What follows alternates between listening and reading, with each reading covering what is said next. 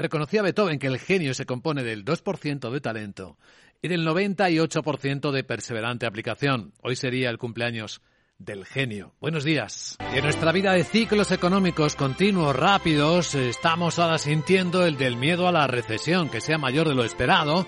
En particular, de ver la, después de ver la caída de las ventas minoristas en Estados Unidos, hay quien se cree que se puede estar pasando de aceleración de subida de tipos la Fed. En Europa, el mensaje puede ir en la misma dirección después de escuchar a la presidenta del BCE, Christine Lagarde, y tras subir los tipos 50 puntos básicos, decir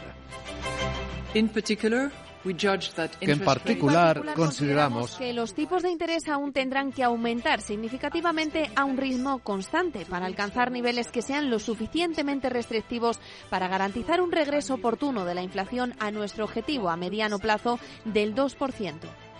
Así que tenemos esto y en los mercados, tras las caídas de las últimas horas, rebote. El futuro del Eurostox viene pidiendo un poco ya de compensación. Dos décimas apenas, ¿eh? siete puntos. No hay mucha energía ni convicción.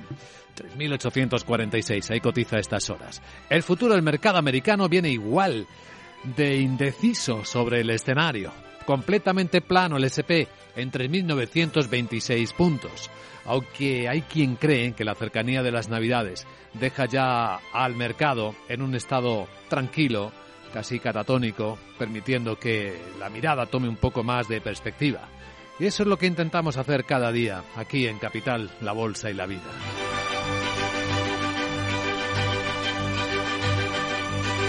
Mientras tanto, en Europa la alta tensión con los precios de la energía sigue. La cumbre de jefes de Estado y de Gobierno ha concluido, según una de las interpretaciones, y parece que es la de todos, lo que ha dicho el presidente del Gobierno de España, Pedro Sánchez, Hemos mandatado a nuestros ministros y ministras de Energía, esta vez sí, para que el próximo lunes 19 alcancemos ya un acuerdo definitivo sobre la cuestión. Esta vez sí, las otras eran no. Bueno, los ministros de Energía, efectivamente, lo contábamos a principios de semana, no alcanzaron acuerdo esta semana, se emplazaron al lunes y ahora los jefes de Estado de Gobierno dicen que el lunes sí o sí tienen que ver de qué manera el mecanismo que les plantean consiga establecer un tope al precio del gas importado en la Unión Europea, como el que planteó el G7 al petróleo. Ese que curiosamente la prensa financiera dice esta mañana, Rusia, aunque aseguró que no iba a venderlo por debajo del precio y mucho menos a países que lo toparan, pues eh, hay pruebas documentales que demuestran que India sí lo está pagando ya por debajo del tope.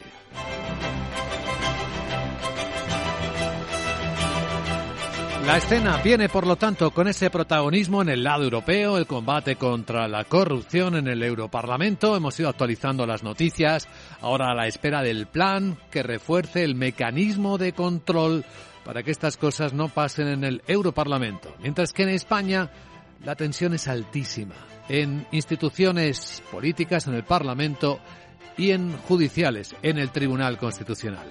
El día de ayer fue tremendo altísima tensión el pleno convocado en el Tribunal Constitucional para pronunciarse sobre un recurso del Partido Popular que le pedía que se pronunciara sobre el cambio de reglas en su elección que estaba formulando y que iba a votar el Parlamento finalmente se aplazó al lunes.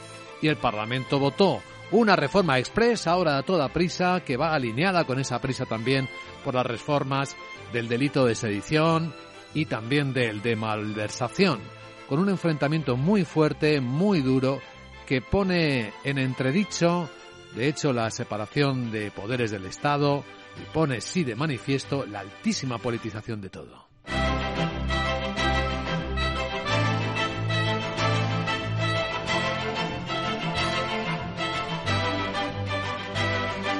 Bueno, y también la falta de capacidad política de alcanzar acuerdos sobre asuntos que son de Estado, con la atenta mirada y observación de la Comisión Europea, de las autoridades europeas, que ya han requerido de todas las maneras posibles a España, a los responsables políticos, que encontraran una solución. Cada día que pasa parece más lejana y más evidente la incapacidad para resolver este desafío de una sociedad moderna, de lo que se espera de una democracia moderna, que tenga plena separación de poderes y eficacia en sus instituciones.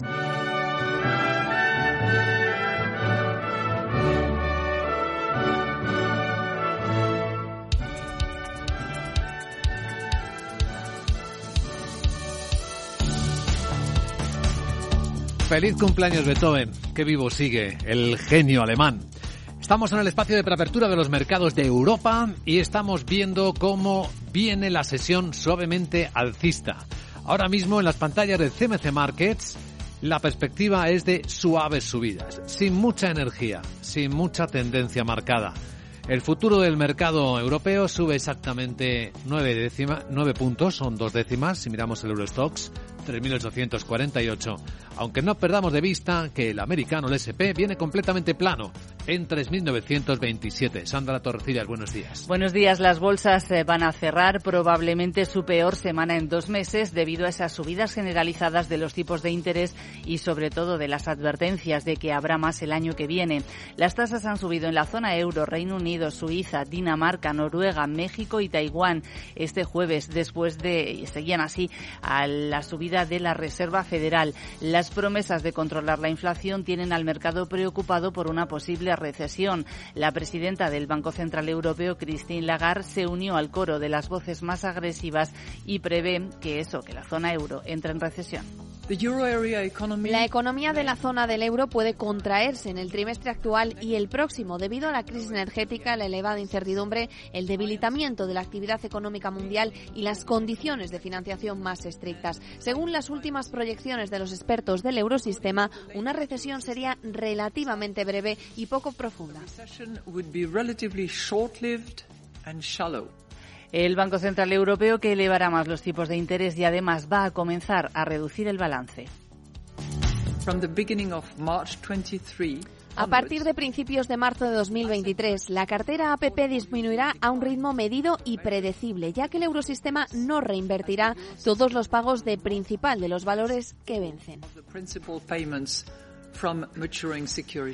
rebajará ese balance a un ritmo de 15.000 millones eh, de euros al mes. Hoy, además, atención porque tenemos vencimiento de opciones y de futuros. Protagonistas, tenemos en la escena y en nuestro radar Laura Blanco a Indra. Sí, porque está inmersa en el programa FCAS, el futuro sistema aéreo de combate europeo, y ha firmado la fase 1B de este programa que nos va a traer el nuevo caza europeo. Estamos hablando del mayor programa europeo de tecnología militar de los últimos 20 años. ¿Qué supone la creación de más de mil empleos directos de alta cualificación en España. Más de 400 se crearán en Indra. Se va a contratar por más de 600 millones de euros en diversos, eh, en diversas investigaciones tecnológicas.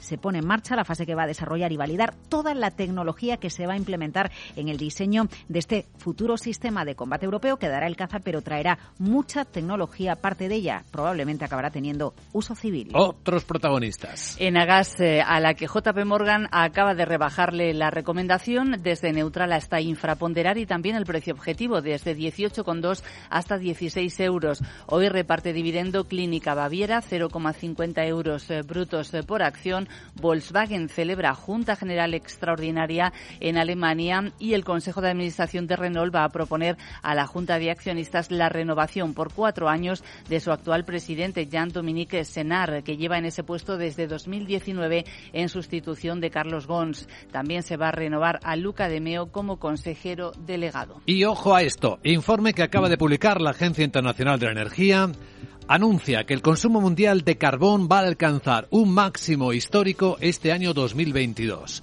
y se va a mantener en niveles similares en los próximos años si no se redoblan los esfuerzos para pasar a una economía baja en carbono. El informe de la Agencia Internacional de la Energía señala que los elevados precios del gas tras la invasión rusa de Ucrania y las consiguientes interrupciones del suministro han llevado a algunos países a recurrir este año al carbón, relativamente más barato.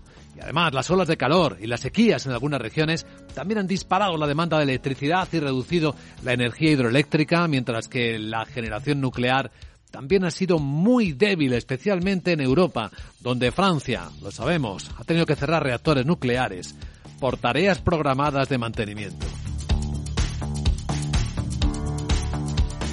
Y ahora un vistazo a Wall Street. Vamos a situar claves del mercado. Por cierto, vaya caída ayer en Wall Street de Netflix. Un 9%.